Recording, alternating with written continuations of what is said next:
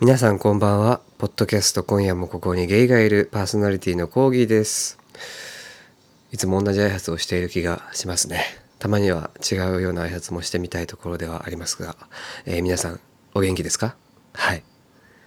アメリカ風に？What's up, dude, folks?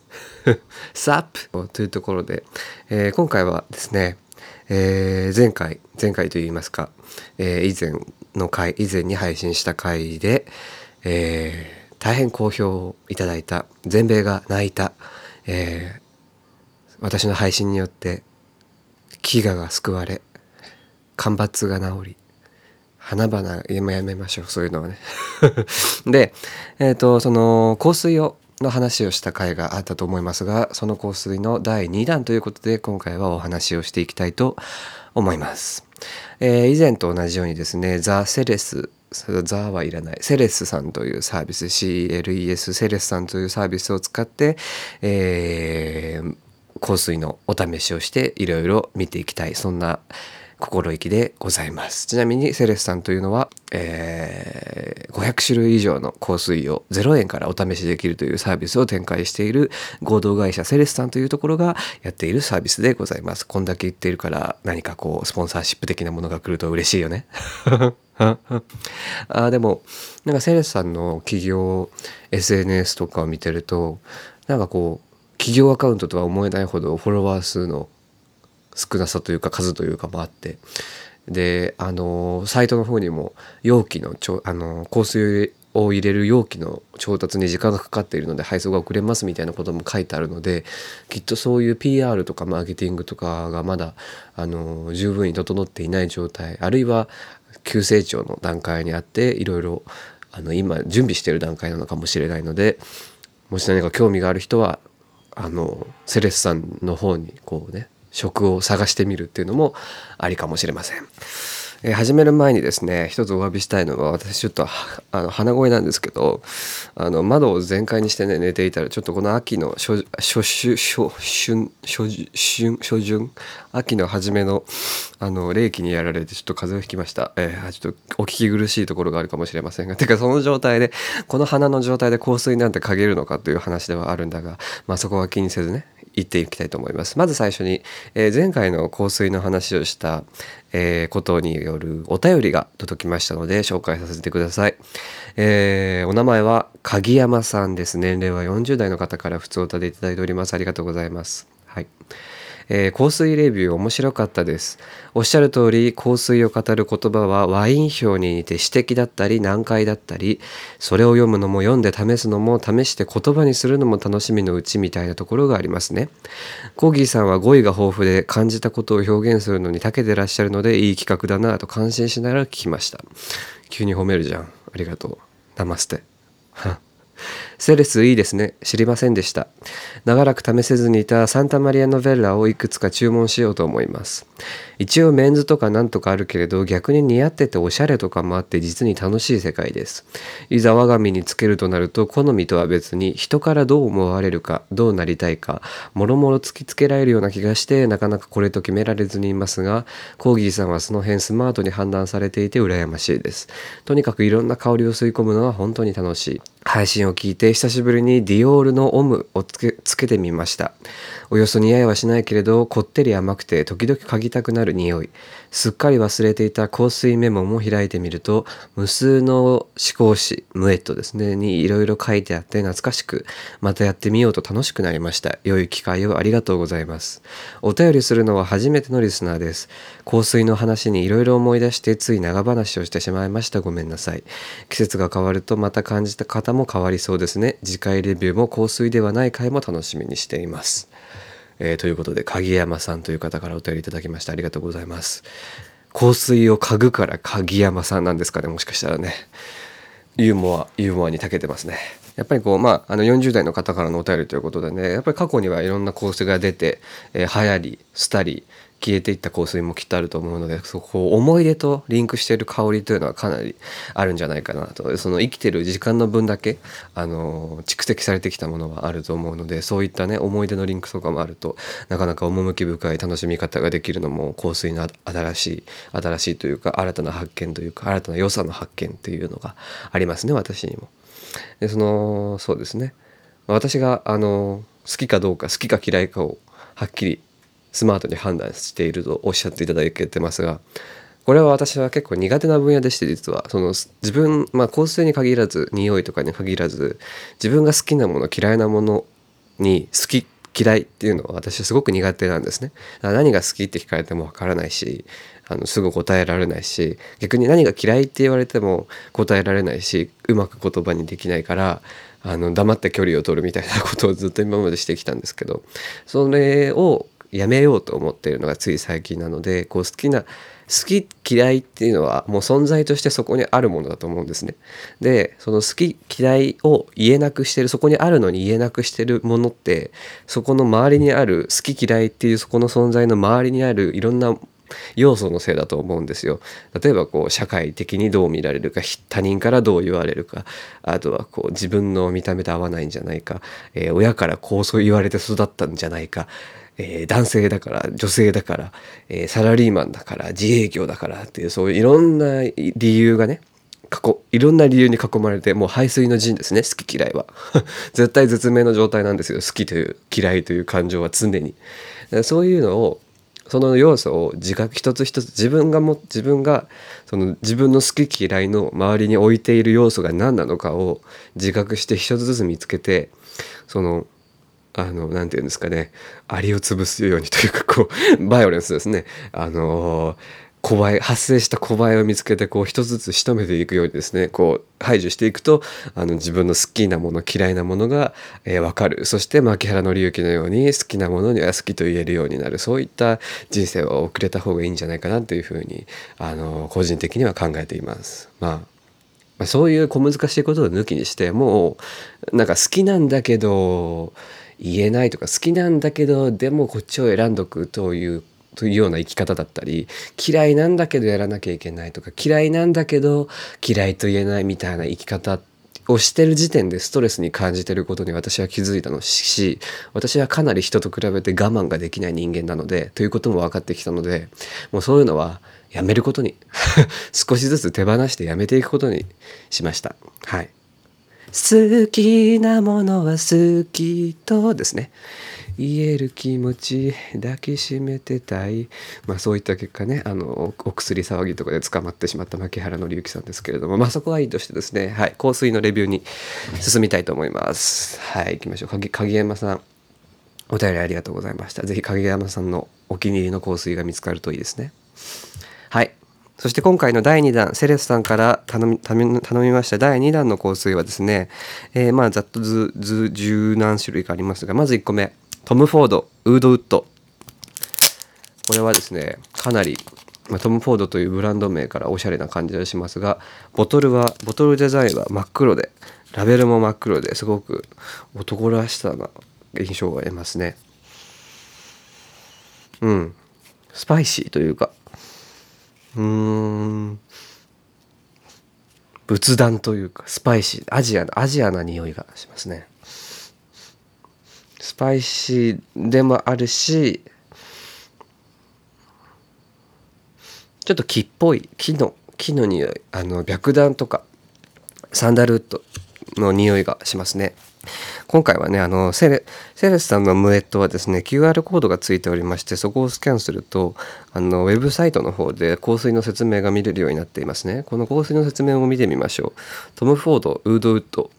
貴重で上質なウードウッドブレンド。まずウードウッドって何？みたいなところがありますね。インセンスお香として使えることの多い神秘的でエキゾチックなその香りはブータンのお寺でも厳かに漂っています。おうアジアなアジアな印象が。当たってましたね。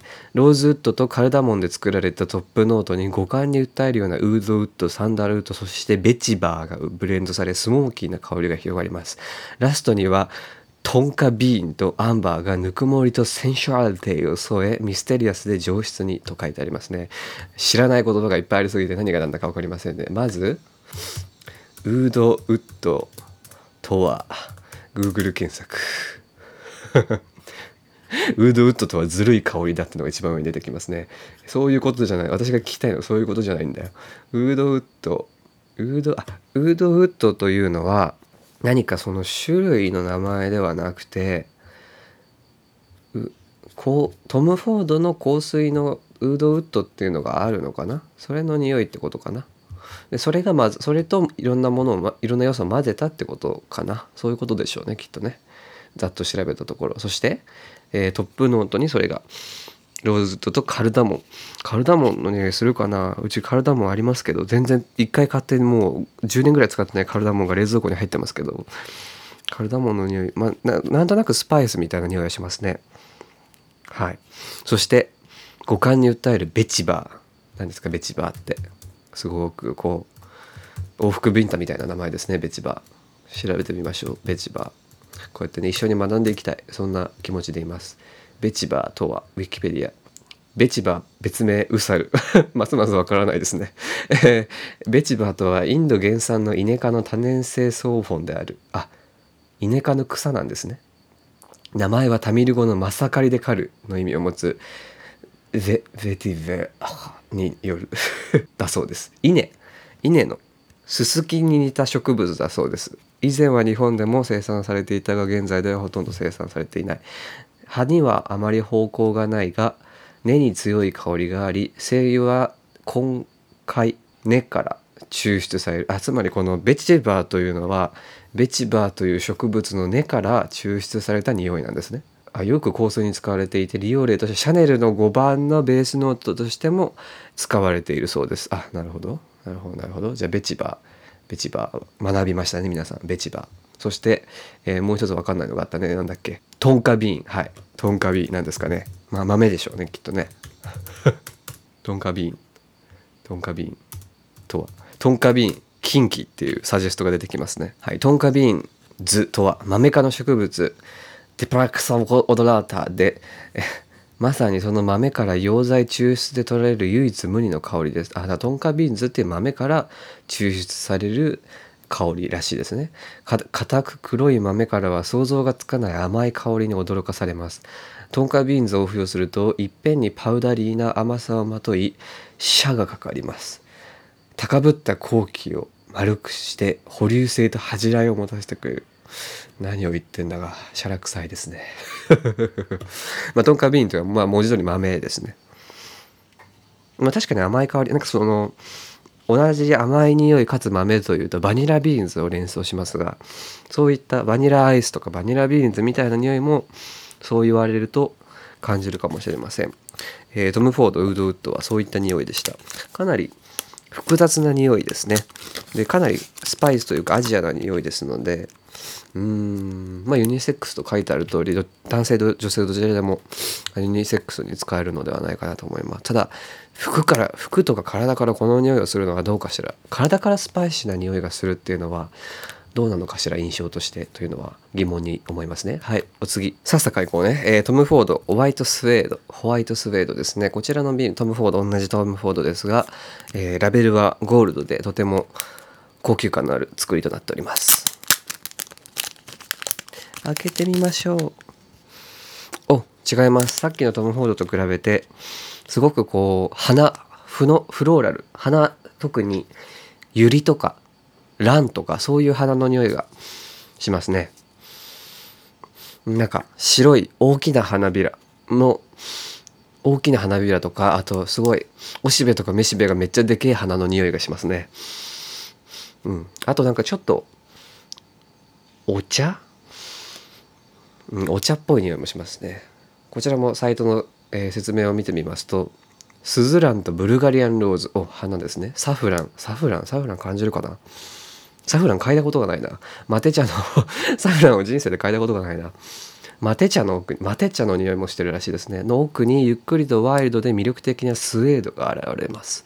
そしてフェロモンを具現化するようにダルティーさと動物性をそぎ落としたムスクが全体に広がり聖なる香りに命を吹き込む。ホワイトスウェードはしなやかでセンシュアルな素材の根源的なエッセンスを再現したトム・フォードの至高のムスクです。トム・フォードは全体的にこうシャラクセですね。いい意味でね。うんなんかお茶のお茶感はありますがマテ茶かどうかと言われるマテ茶 2, 2回ぐらいしか人生で飲んだことないけどマテ茶かと言われるとマテ茶かどうかわからないかな。でも紅茶のお茶ではないですね。うん。うん。うん。そうあでもまあなんだろう。落ち着いた匂いというかさっきのトム・フォードさっきのトム・フォードのウードウッドはすごくスパイシーな香りがあってこうトゲというかこう角が感じられましたがこちらのホワイトスウェードトム・フォードはそういった影影と角とかはなくてもっとこうゆっくり香る穏やかに香る感じは印象としてありますね。うん、なんかこう年上の男性がつけていてほしいそんな匂いもしますね。うん、まあでも、えー、ユニセックスと書いてあるので、はい、どなたでもご利用いただけるはずですね。まあ、本来香水というのは全部どなたでも利用できるものだそういうダイバーシティな時代ですからね。はいお次お次はディオールクリスチャン・ディオール・オム・インテンス。ディオールですよ。私がもうディオールなんて嗅いでみましょう。ケミオのようにね。グッモーニンバーチモー。はい。ああ冬ですね。なんか冬冬っていう印象を得ますね。なんだろう冬というより冬の暖かい室内みたいな。印象を受けます。クリスマスみたいな。クリスマスなんか家族団らん家族団らん？ろうそくの光暖炉。そんな匂いそんな印象の匂いがしますね。うんなんか冬秋冬いや特に冬だな。これは冬な匂いがしますね。うんなんかこううん。あいい匂いだな。甘甘甘さもちょっと感じますね。ただそのウィメンズ向けと言われている香水の甘さとは違ってこう抱きしめられるような甘さの なんかこう肩幅広いねみたいな匂いがしますね。うん。こう大柄な男性からこういう匂いがしたらいいいいですね。かなりいいです。このギャップをあえて引き出すみたいな感じの使い方ができるように感じます。ディオール・オム・インテンス。レビューを、えー、サイトの説明を見てみましょう。ディオールクリスチャン・ディオール・オム・インテンス。アロマティックで温かなムスク。あ確かに温かい。これがムスクか。これがいわゆるムスクか。うん。トップはラベンダーにアイリス。ウッディの中にペアなどペア梨ですね。梨などのフルーティーアクセントがダイナミックで甘美な世界へ誘ってくれます。穏やかな官能性を感じさせてくれる香り。うん。梨かどうかわからんが、うん、果物みたいな匂いは確かに感じられますね、うん、穏やかな官能性官能性はそんなにそんなエロそんなエロさは感じないかな。むしろそのエロさというよりは長年付き合ってきたパートナーみたいなそういうあのリレーションシップの匂いがします。なんか一夜限りの勝負決戦は金曜日みたいな場面では場面というよりも長くお付き合いしてる方のそういったリレーションシップの象徴みたいな匂いがしますね。だからこう今夜一本勝負って時につける香りとはちょっと違うかもしれませんね。はい、まあディオールとやはりケミオの印象が強いですね。すごいですね。やはりケミオの力は。はいお次。次はジョー・マローンダークアンバージンジャーリリーです。はい。ボトルがジョー・マローンおしゃれですねボトルが。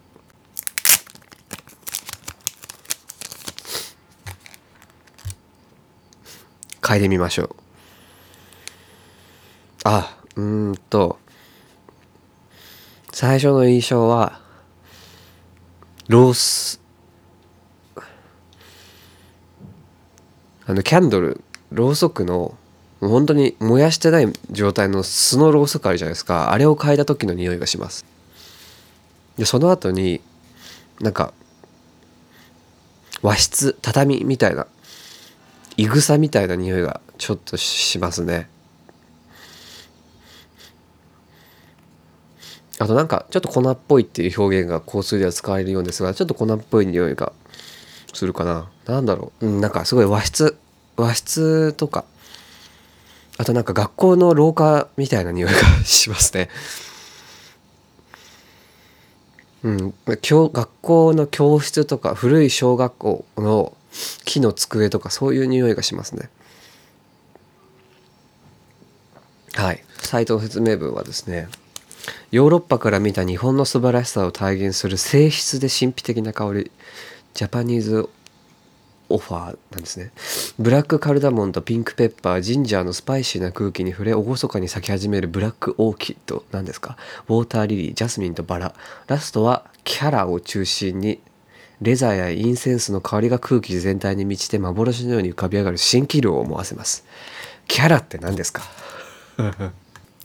キャラとはベトナムを主とした東南アジアで取れる沈丁花科の常緑鉱木人口から採取した香料人口の中で最優品最も優れた品のこと、えー、人工の生木生木あるいは古木を土中に埋め腐敗させて生まれるはすげえ。つまり作るのに時間がかかるから高級ってわけだな。このキャラっていう漢字が読めたことが正しく読めたことが奇跡ですね。チャラか？歌手か？歌手のチャラか。えー、でもスパイシーかと言われジンジャーブラックカルダモンピンクペッパーなどのスパイシーな空気に触れと書いてありますがスパイシーさは感じないですね。なんか一度ろう人形の館に行ったことがあるんですけど海外でその匂いがしますね。やっぱりろうそくろうそくのろうの匂いが強いかな。あとなんか人形みたいな人形みたいな匂いもします。うん。バラバラかな？バラじゃない気がするな。まあでも確かに花花なんかこう具体的な花というより花という概念みたいな匂いがしますね。うん。そういうな香りがします。まあ、日本を意識した日本の素晴らしさ日本かと言われると、まあ、私が和室という印象を得たから、まあ、そういう日本的な、あのー、ことはイメージ作戦は成功してるのかもしれませんね。ジョマローンというのはロンドンイギリスのブランドなんですね。なるほど知らなかった。はい、えー、ジョー・マローンダークアンバージンジャーリリーでした。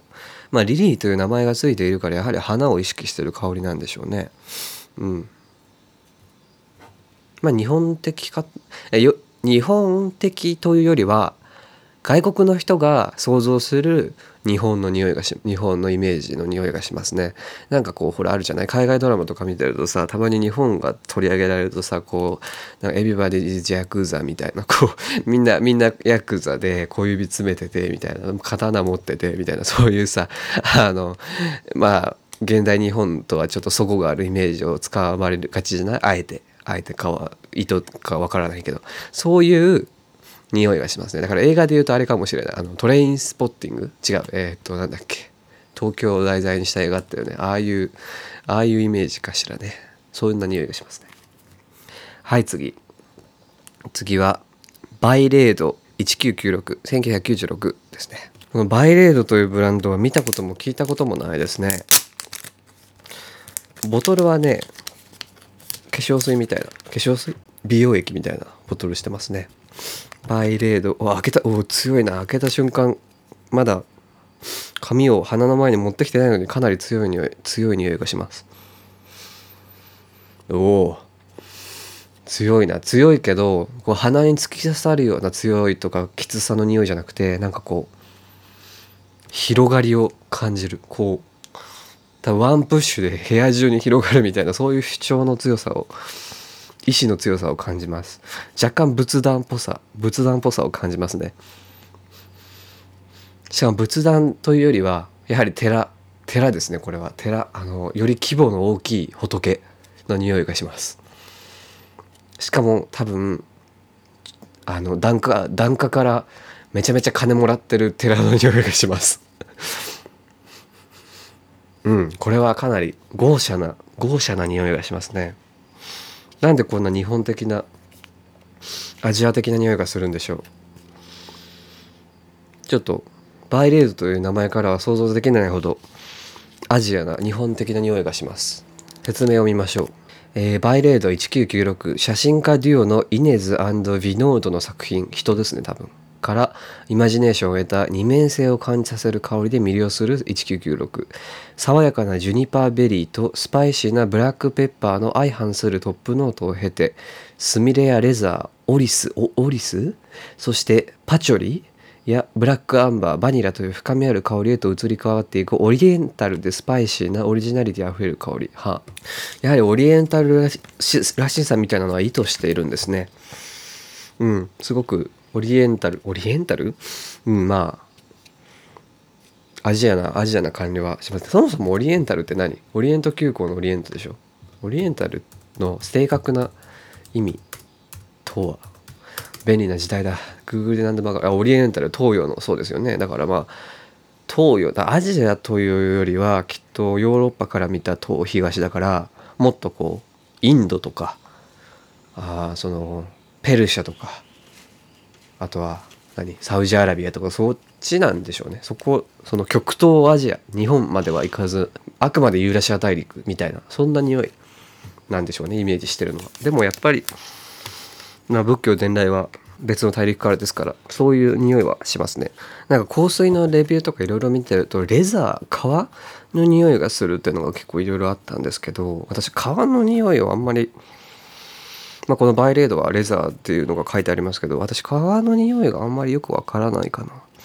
そういう体質なのかな。あんま革感はないないかな。そしてオリスって何ですかね。ギリシャ神話の神みたいですね。それはオシリスだ。それはしかもエジプトですね。オリスとは、えー、スイスのバーゼルラント人種ヘルシュタインにある腕時計メーカー。違う。違います。これじゃない。えー、時計時計の話しか出てこないよ。香水。オリスとは。あオリスってアイリスと同じなんですってよ。アイリスといっても種類は豊富でアイリスって花ですね。うんアイリスオリスみたいです。ざっと簡単に調べたところ。その花的な匂いスミレとかレザーとかアイリス花の匂いとの後にパチョリに変わってくらしい。なんだパチョリって。パチョリとはシソ科水虎ノ属の植物である。ハーブの一つであり主に精油に加工され利用される漢方ではパチョリの全草を乾燥させたものを格好と呼び格好正気さなどの漢方薬に用いる。パチョリ。どれがパチョリなんだ？どのこの中のどの匂いがパチョリなんだ？まあシソ科というから多分シソジュースとかああいうのを想像すればいいんでしょうね。懐かしい。まだ私の祖父母が存命だった頃によく庭で庭で大量発生したシソをあのシソジュースにしてもらったもらっていたそんな幼少期の思い出があの浮かびますね。えでもどれがどれがパチョリか分かんないな。嗅いだだけじゃ。うんなんかバニラバニラって書いてあるけどバニラの匂いはちょっと感じるかな。どれがパチョリなんだろう。ちょっとパチョリパチョリパチョリだけで嗅いだことがないからどれがパチョリか分かんないな。まあでもきっとこのバイレード19えっとね主張が激しい主張が激しいというか存在感のある香りなのでそういう注目を集めたい時そういった目的でつけるといい香水かもしれません。一応ユニセックスと書いてあります。はい。お次。お次はこれはよく聞く名前です。よく聞くブランドの名前ですね。ディプティックの店舗です。店舗。時間ですね。店舗プリモ。店舗店舗店舗。チンポ。はい。失礼しました。お爽やか。爽やかだし。爽やかだけど安っぽくない。爽やかさがしますね。そしてうんあ新品のサンダルみたいな。匂いが。サンダルウッドじゃなくて新品のサンダルとか B さんみたいな匂いがしますね。うん。イメージとしては国で言うとタイとかインドネシアかな。あーすごい爽やかで好きな匂いかもしれませんね。なんかこう洗面台とかそういうなんていうの？水回りのにこういう匂いがしてたらかなり好印象。だからそのタオルとかバスタオルとかタオルとかマットとかわかんないけど そういうアメニティとかでこういう匂いがしたらいいかもしれない。こう爽やかな感じフレッシュな感じ白いシャツとか白いタオルみたいなそういう印象を受けます。ディプティックテンポ。あのムエットの髪を見るとかなり茶色い色が他のに比べてかなり茶色い色がついてるので香水の液自体に色がかなりついてるのかもしれないのでもしかしたらこう服とかリネンとかに吹きつけたらこの色色がついてしまうのかもしれない。そういった恐れがあるかもしれませんね。瓶を見ると茶色いのでその色かな、えー、それで説明はインドネシアスラベシ島にあるジボ男社で生み出された抽出物をブレンドした。一一時一言一句分かる。まあインドネシア分かるね。ブレンドした60年代のアイコン的な原料であるパチュリ。出た出た。パチュリ。パチュリですね。を中心とする香り。ピンクペッパージャスミンベルガモットセージなどがブレンドされパチュリの深く静やかな香りを緻密に引き立てます。そこへ滑らかで情熱的なシダーノートにかすかなアニマルノートが加わり肌にまとうと心にそっと安らぎを与えてくれる美しい香りです。出たよ。パチュリ。パチュリとパチョリって一緒なのかしら？調べようパチョリパチュリ違いあ、パチュリパチュリ同じです。パチュリパチュリ。セレスのサイトはさっきのアイリス、えー、オリスもあるし、パチュリパチュリもあったし、こうなんていう表記の統合がされてないんですね。セレスのサイトの説明は。それか香水業界はそういうものなんでしょうか？そのパチュリとパチュリと同じものを表すけど表現の違いを重視するそういった業界なんでしょうか？分かりませんがこれは初心者にはあんまり優しくない説明の仕方だと思いますね。うん、やはりそのインドネシアとかタイとか東南アジアっぽさを感じたのはこのジャスミンっぽいジャスミンティージャスミンの花みたいな匂い。あのインドネシアバリ島とかのホテルとかベあのビラとかに行くとあの花びらが舞ってたり散ってたりするんですけどそのジャスミンの匂いに由来するのかなという感じがしますね。うん、シダーと書いてありますがそう言われれば確かにあの鉛筆の鉛筆の削りかすいわゆる赤木シダーの匂いも感じますね。そこにかすかなアニマルノートって書いてたけどアニマルノートってなんだろうね。まあ、動物の匂いってことな動物系の匂いってことなんだけだろうけどどんな動物だよっていう話はありますね。アニマルノートとは動物系の香りとしか書いてないですね。ムスク、シベット、カストリウス、カストリウム、アンバーグリスなどでいずれも入手が困難です。原体の香りは動物園の猛獣の檻の香りのような感じですが薄めることにより花を連想させる香りになったり香りに厚みを出すことができます。確かに厚みは出てる。なんかいろんなこう層層を感じる。かな。まあでも動物の檻かって言われたらそんな匂いは一切しないですね。だからきっとジャスミンとかえー、花、まあ、パチュリ植物との相性がいいいいんだろうなというような使われ方をしてますね。えー、そうディプティック店舗はユニセックスです。はい次。なんか今のところ今回のセレスのムエットの注文はまあちょっと個人的に身にまといたいというような香りの当たりがなくてちょっと苗ぽよ下げぽよな感じかな。え、次はトム・フォードベネチアン・ベルガモットですね。やはりトム・フォード冒頭に2個紹介しましたけどトム・フォードどう違うんでしょうか？ベネチアン・ベルガモットです。うん。えー、っとえー、っとね教会の匂いがします。教会ってあのヨーロッパとかのキリスト教の教会の匂いと花花の匂いはしますね。あとなんか紅茶紅茶みたいな匂いがするかな。ちょっと。なんかマイルドですね。マイルドだしちょっと上品上品な香りがするし。うんそうね。あと高いバッグみたいな。高いあのウィメンズレディースの高いバッグみたいな匂いがしますね。うん。あかなり好印象というか爽やかさ。もあり甘さもあり。華やか。華やかですね。すごく華やか、うん、これは。うん華やかですね。説明を見ましょう。えートム・フォードベネチアン・ベルガモット。東西の文物の合流点ベネチア。荘厳な宮殿。素晴らしい運河。咲き乱れる花々。取引される貴重な木材やスパイスに来訪者を圧倒する北イタリアの街。そんなベネチアの活気とセンシュアリティはベルガモットのエレガントさを際立たせます。ミドルからはクリーミーなクチナシが花咲き新鮮なアングルでその魅力を再構築します。ああだからあのベルガモットっていわゆるアールグレーのアールグレーの紅茶の匂いですよね多分。確かそうだよね。ベルガモット紅茶。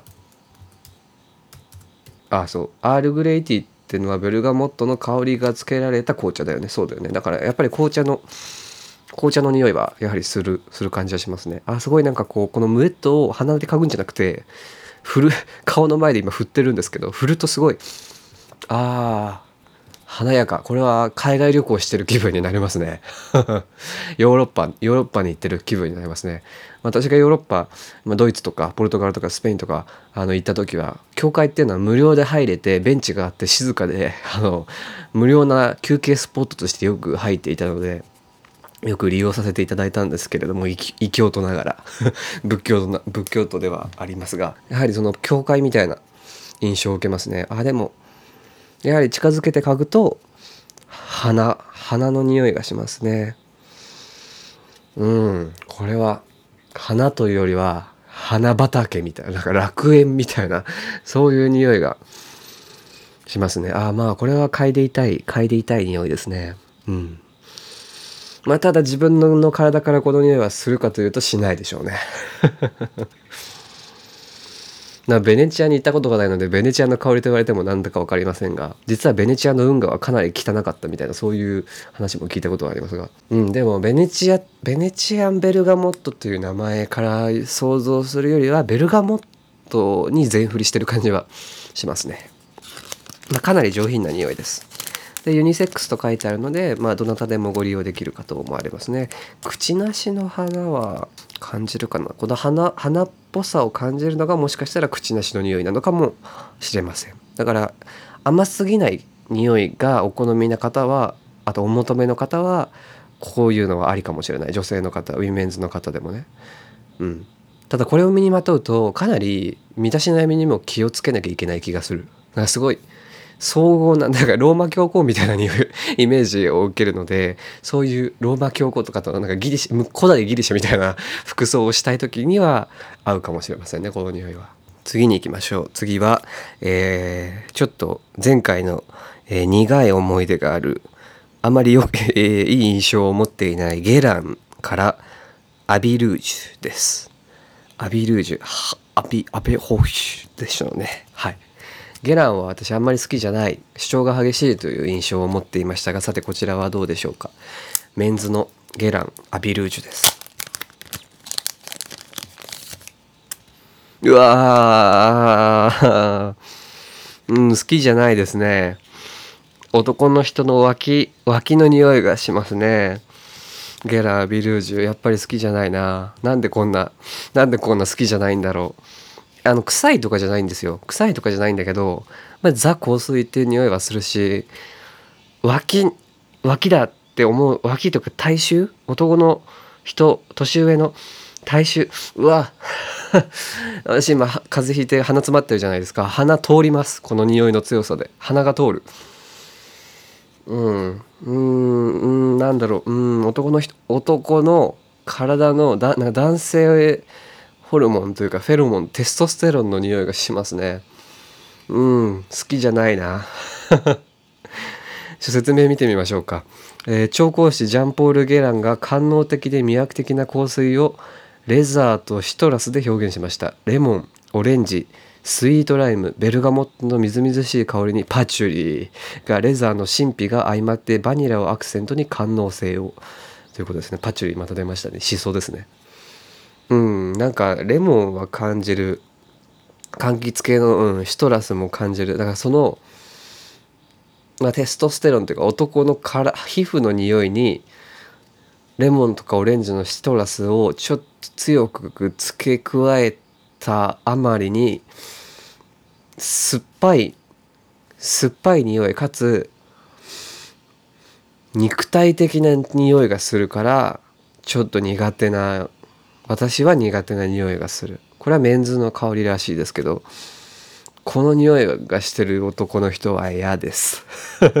なんだろうな。うんなんで嫌いなんだろう。なんでこんなに合わないんだろう。なんかすごく男性的すぎて嫌いとかそういう理由じゃないんですよ。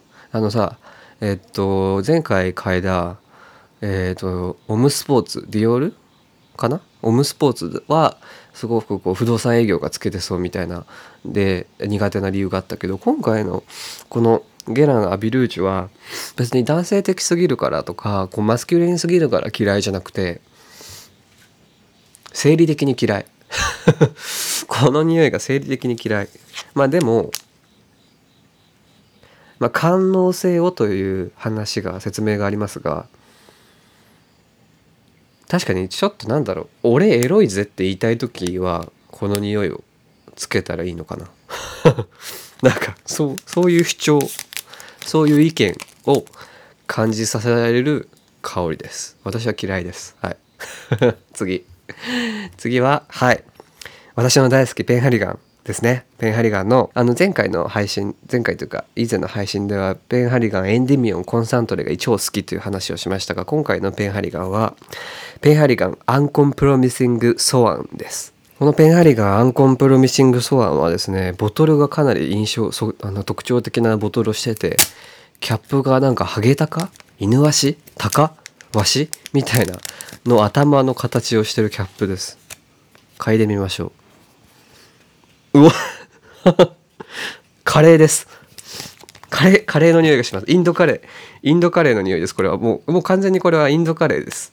これはカレーです。他に他に言いようがないです。カレーです。うん。あのはい。あのチキンカレーの匂いがします。うん。それそれ以外の印象がないです。カレーですね。説明を今これは ペンハリーがアンコルアンコンプロミシングソーンという名前は洒落てますがこれの匂いは完全にカレーです。しかもムエットの色がかなり変わっていて赤茶色にムエットの吹きかけたところの色が変わってるのでこれもやはり着色されてるのかな。だから白いシャツとかにつけたらシミになるのかしら。うん驚くほどカレーですね。むしろカレーの匂いがしたい。あ、ちょっと待って。カレー、あ、あ、ちょっと、分かった。カレーの奥にちょっと違う、違う香りがする。ちょっと待って。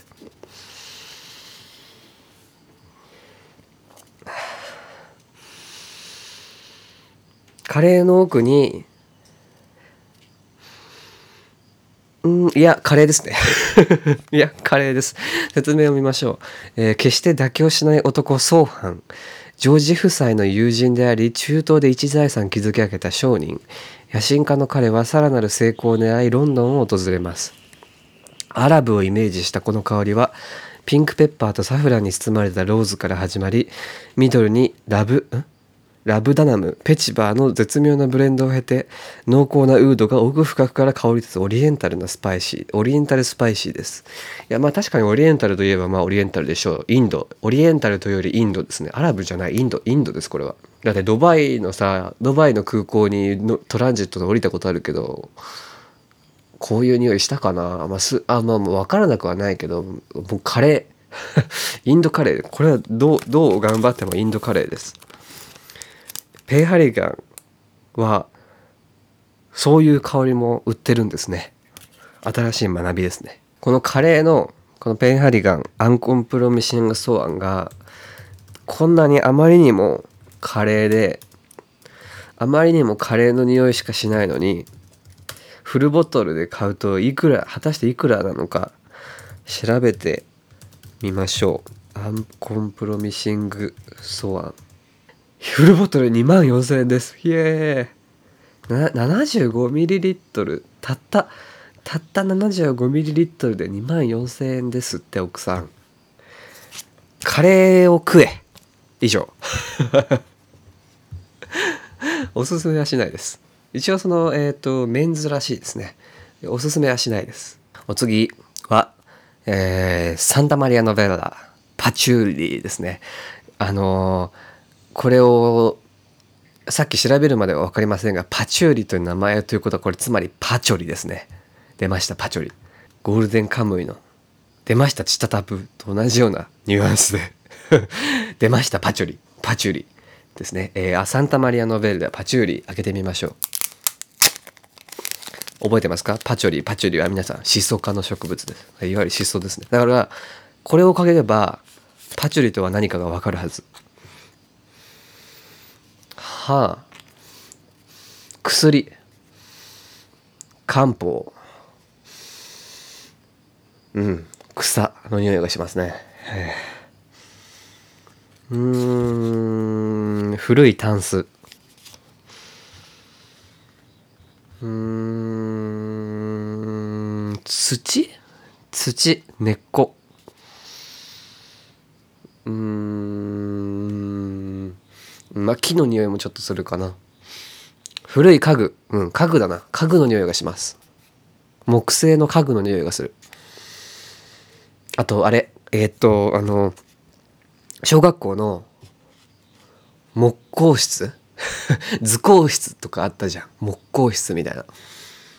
ああいう匂いがします。だから多分木と絵の具と絵の具だな。うん絵の具の匂いがするな。木と絵の具と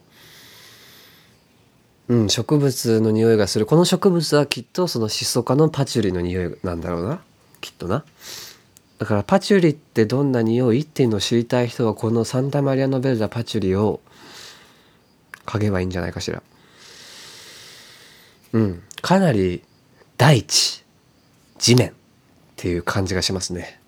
あの五言要素っていうんでしたっけ？あの水風火地。みたいな やつで言うとかなり地です。大地ですね。説明を見ましょう。古来よりインドや中国の伝統医療で使われてきた植物パチョリ。土や牧獣ああ。牧獣牧獣なのかな？牧獣というより絵の具の印象が強いな私は。牧汁のような濃厚で深みのある香りが心身を落ち着かせポジティブな影響をもたらします。主な原産地であるインドやマレーシアの地を彷彿させるオリエンタルウッディな香りです。まあそうですね。まあインド。インドとか。スパイス。インド。スパイスじゃないんだよな。なんかこう湿布湿布だな。この爽やかさ爽やかさとか鼻に抜ける感じはシトラスとかの爽やかさじゃなくて湿布系の爽快感を感じます。湿布ってあの貼るやつね。貼る湿布。うんだから草湿布絵の具木工室土。そういう印象が感じさせられます。一応ユニセックスらしいですね。これをこれを身につけるっていうのはどういうシチュエーションなんだろうか。まあでもこれをね好きと思う人はいるわけだからそれを身につけたらいいよね。パチュリパチュリね。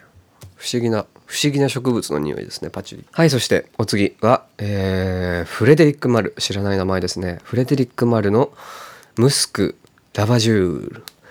ムスク・ラバジュールですね。カバジューかもしれない。フレデリック・マルフランスですかね。ボトルはとてもおしゃれですね。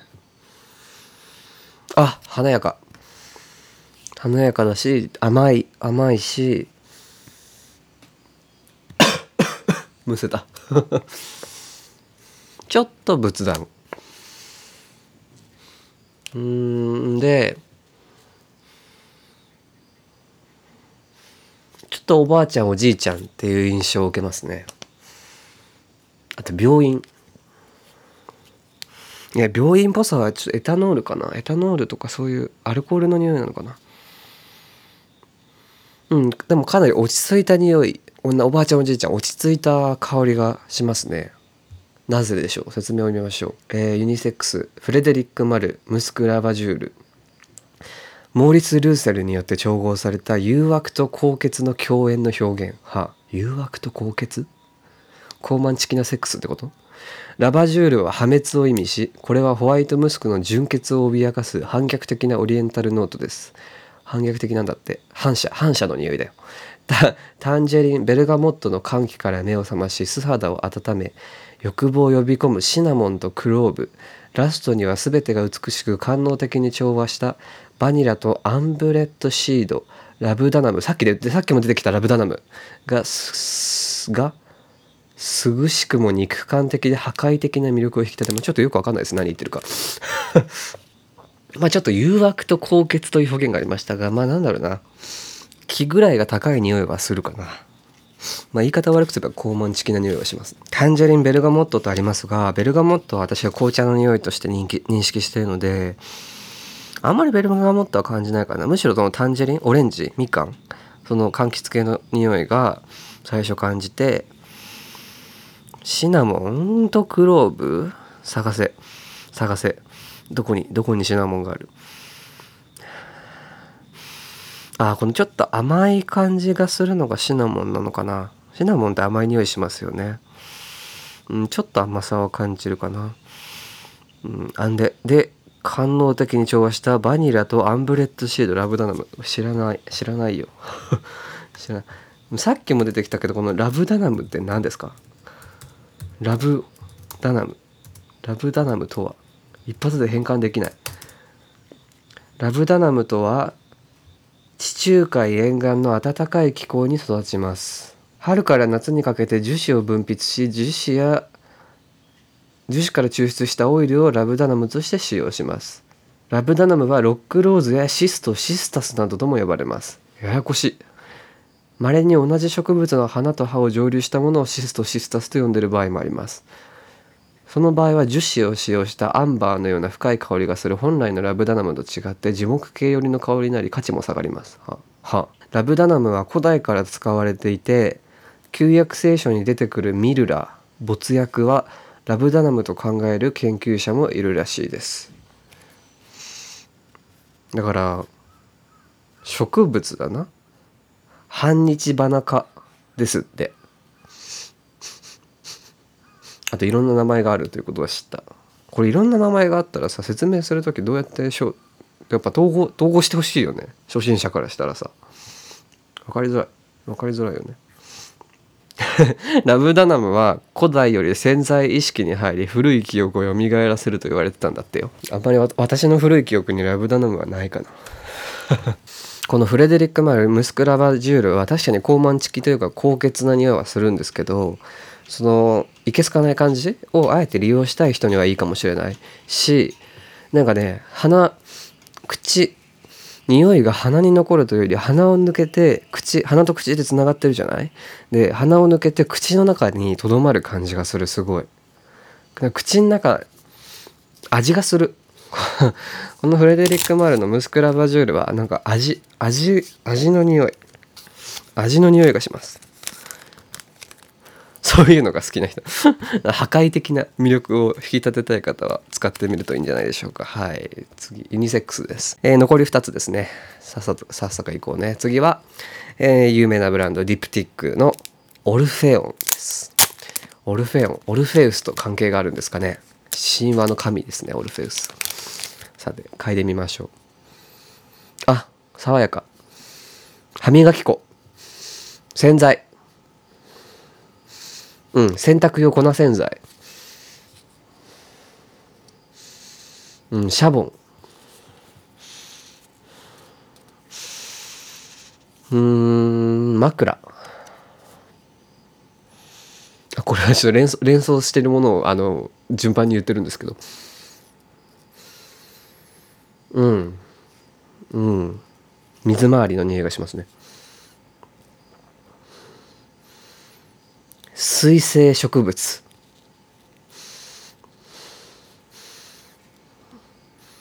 うん、歯磨き粉。洗濯用洗剤。柔軟剤。柔軟剤だな。柔軟剤。うん。ちょっと人工的な華やかさ。花とかじゃなくて人工的なフローラルさ。感じます。あちょっと目がシパシパする。なんで？これは香りとかじゃなくて目がなんかシパシパする。目目にくる。うんそんな印象です。説明見ましょう。ディプティックオルフェオンは1960年代パリのサンジェルマン地区。説明をしろって。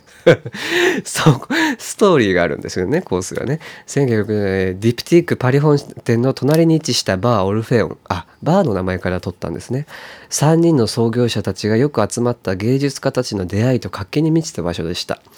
タバコからくゆる煙とお化粧のエレガントでパウダリーな香りの残り香が渦巻く店内。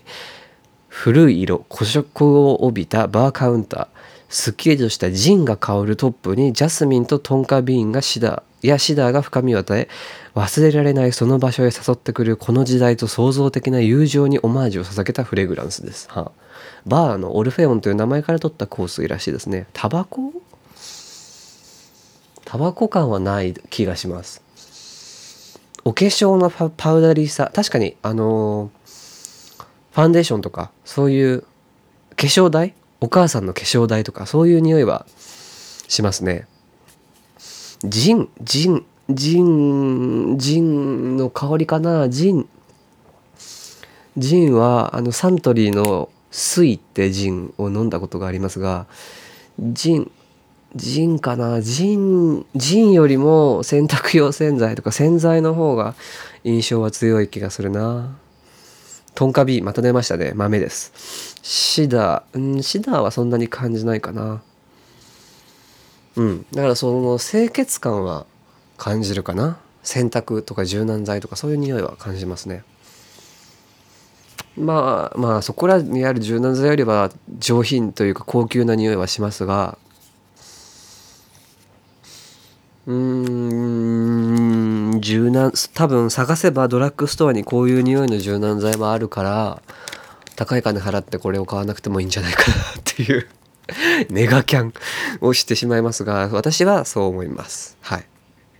次次が最後です。セレスで頼んだ香水の最後はコムデ・ギャルソンのブラックペッパーですね。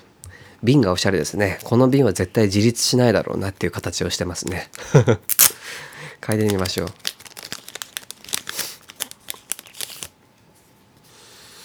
お男男だなこれは。これはメンズか？あユニセックスって書いてありますね。ただすごい男の匂いがします。ちょっとなんだろう。スパイスは感じますね。あちょっと粉粉っぽいしちょっとなんか湿度湿度高い感じがする。なえっ、ー、とねずっとしまってた服の匂いがする。つまりそれはあれの匂いだ。えっ、と防虫剤。防虫剤の匂いがする。あとちょっと木の匂いがするけど木じゃなくてきっとこれはアンバーと呼ばれる樹脂なんだろうな。樹脂の匂いがする。木木木の匂いが。木の匂いがしますね。うん、スパイスは感じます。名前がブラックペッパーだからそれに引っ張られてるのかもしれないけど、スパイスの香りはします。あ、でもスパイスは結構すぐ消えますね。どっか行っちゃうな。では全体的に香りがすぐどっか行っちゃいますね。あんまり持続しない香りなのかもしれない。うん。もうあんまり何も、もうあんまり何も聞け、感じないので、すぐ消えちゃうあんまり持続性はない香りかもしれませんね。えー、サイトの説明を見ましょう。コムデ・ギャルソンブラックペッパーは星星が存在しない真っ暗な空。スパイシーペッパーの種子との衝突？そして焦げたシダあ焦げた匂いは確かにするかもしれない。うん、焦げの匂いするね。するする。焦げたシダーにマダガスカルペッパー、トンカビン、トンカビン出た。トンカビンだよ。黒豆です。溶けた樹脂、あ、樹脂ね。ウードによる熱を持った豊かなハーモニー。これはスパイスをめぐる未知への絶え間ない探求と情熱が詰まったセクシーでモーダンな傑作です。ユニセックスとありますが私は男性的な印象は受けの方が受けるかな。確かにスパイシーさと焦げた感じはあるな。あタバコなのかもしれない。タバコの匂いなのかもしれないな。うんだから男の人からこういう匂いをするのは想定できるかなという感じはしますね。ただそんなに好きな匂いじゃないかな。だってタバコと焦げだぜ。焦げなんでしょうね。焦げ焦げ焦げの匂いがきっとタバコを連想させるんだろうな。うんだからねあんまり好きじゃない。タバコの匂いあんま好きじゃないんだよな。だからあんまり好きじゃないです。率直。はい。ということで、えー、セレスさんから第2弾ということでいろいろお試ししてきましたね。あのですね、実はセレスさんの香水は、え、ー、と、1回頼むと、次回は、え、ー、と、無料で 1.5ml だったかな。違う。えっ、と、15回プッシュ分のお好きな香水を、あの無料でプレゼントしてくれるとのことでしたので私は前回気に入った、えー、ベンハリガンのエンデミオンコンサントレの15回プッシュ分 0.75ml のボトルをこれ合わせていただきましたこれも大事に使っていきたいと思いますですのでまああのームエット自体はね0円であの試せて送料が450円かかるそんなセレスのサービスですが、まあ、前回のね印象はかなり良かった。第1弾の印象はかなり良かった。新しい経験もできた。で自分はどうやらウッディとかオリエンタルとかあとユニセックスの香りあるいはメンズの香りが、まあ、あの好みなんだなっていう風なあな知見を得たのでそれを参考に今回第2弾はあの選んでいろいろ今回こうやって頼んでみましたが正直言うと当たりはなかったです。だからこうピンときて自分の体につけたいっていう匂いは残念ながら一つもなかったんですよね。だからなんでだろうと思っただからオリエンタルっていう言葉の意味を履き違えていたのかもしれないね。私はどちらかというと古本とか新しい本とか図書館とか本屋の匂いがする匂いが好きということが分かります。そしてあの第1弾で言ったペンハリガンのエンディミオンコンサントレはそういう本屋っぽい匂いがしたからあずっと嗅いでいたいと思ったしポール・スミスのエクストリームメンも最近使ってますけれどもそれもやっぱりちょっと本みたいな印象を受けるので使ってます。はい。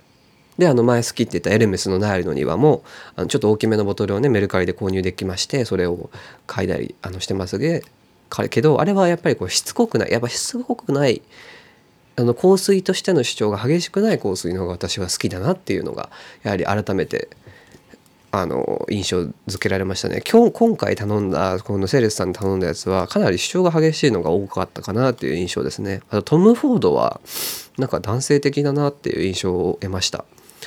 あとはあの一番驚いたのはやはりベン・ハリガンのアンコンプロミシング・ソアンがもうインドカレーチキンカレーの匂いでしかなかったっていうとこですかね。はい。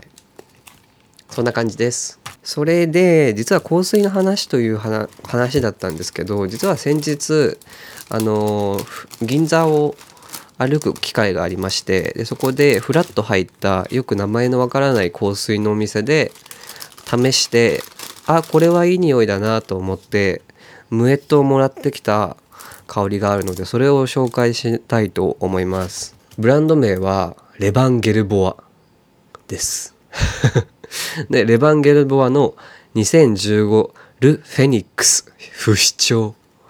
すごい名前ですね。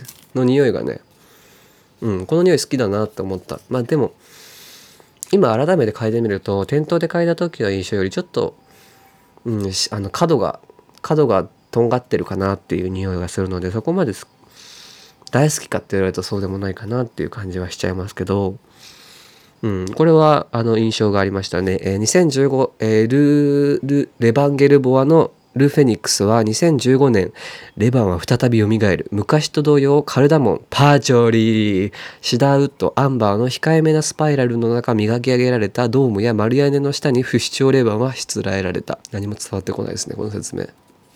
まあ、パーチョリーなんで。えー、タイプがウッディ、スパイシー。トップがジンジャー、カルダモン。うん、ジンジャー、生姜は感じるかな。パチョリ、パチョリわかんねえんだよな、何度かいでも。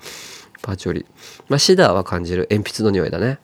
あと、紙、パピルスって書いてある。これは紙の匂いでしょうね。ベース、インセンス、ムスク、アンバー。ムスク系、アンバー系、樹脂系が好きなのかな、私は。ノーズ、ミシェル、アルメラック。ちょっとよくわかんないな。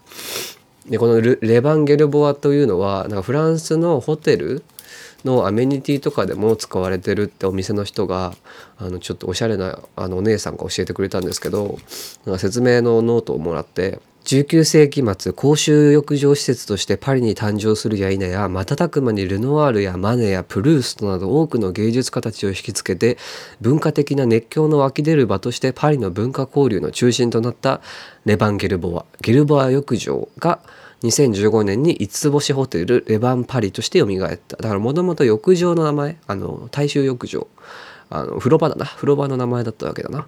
数奇な歴史をたどったこの建造物に刻まれた重要な都市をタイトルにしてそれぞれの時代を香水として香りで表現。1885年に公衆浴場としてスタートしてからおよそ100年後の1978年にレバン・ドゥーシュと改名し ドゥーシュ。ドゥシュバックと改名し世界で最も有名ナイトクラブへあナイトクラブへと生まれ変わりアンディ・ウォーホルなど数々の著名人から愛された。2013年ホテルへの改装を控えて芸術家のアトリエ住居として開放され芸術家によって建物内部の壁などに自由な装飾が施された後に閉鎖。なるほど。ってことはアーティストレジデンスみたいな感じだったんですね。その後2015年に創業者の血を引く現オーナーであり映画プロデューサーのジャンピエール・マロワの手によって五つ星ホテルへと再び生まれ変わった姿を世に見せた。この再び蘇った時のフェニックスの香り2015レバンゲルボアが今私が嗅いだ匂いだな、えー、そして浴場を起源として時代に応じて姿を変えながら何度も不死鳥のようによみがえりパリ文化の中心として今もなおその姿を歴史に刻み続けている。各時代を彩った文化人たちを癒してきたレバンゲルボアの水が130年の時空を超えて今香水となって新たな幕を開けるというね、まあ、大衆浴場をベースとした文化の歴史があるということでその水を香水というねつながりがあってそういうブランドとしてストーリーを消化してるんでしょう、まあ、なかなかストーリーフルですね、まあ、これはセレスタンでは取り扱ってないやつなのであの頼めないんですけどあの銀座に行ったら見つかりました。まあでもちょっと私がつける香りじゃないかなって感じはします。やはり、まあ、今のところ数種の香水を試してみましたが、現在私が使用しているのはやはり変わらずポール・スミスのエクストリームメンと、えー、エルメスのナイルの庭、そして使っていきたいのはペンハリガンエンデミオンコンスタントレは意見は変わらずといった感じですね。さて、次回はあるんでしょうか？交互期待ということで、えー、今回はこの辺で終わりにしたいと思います。お聴きいただきありがとうございました。それでは皆さん、良い夜をお過ごしください。おやすみなさい。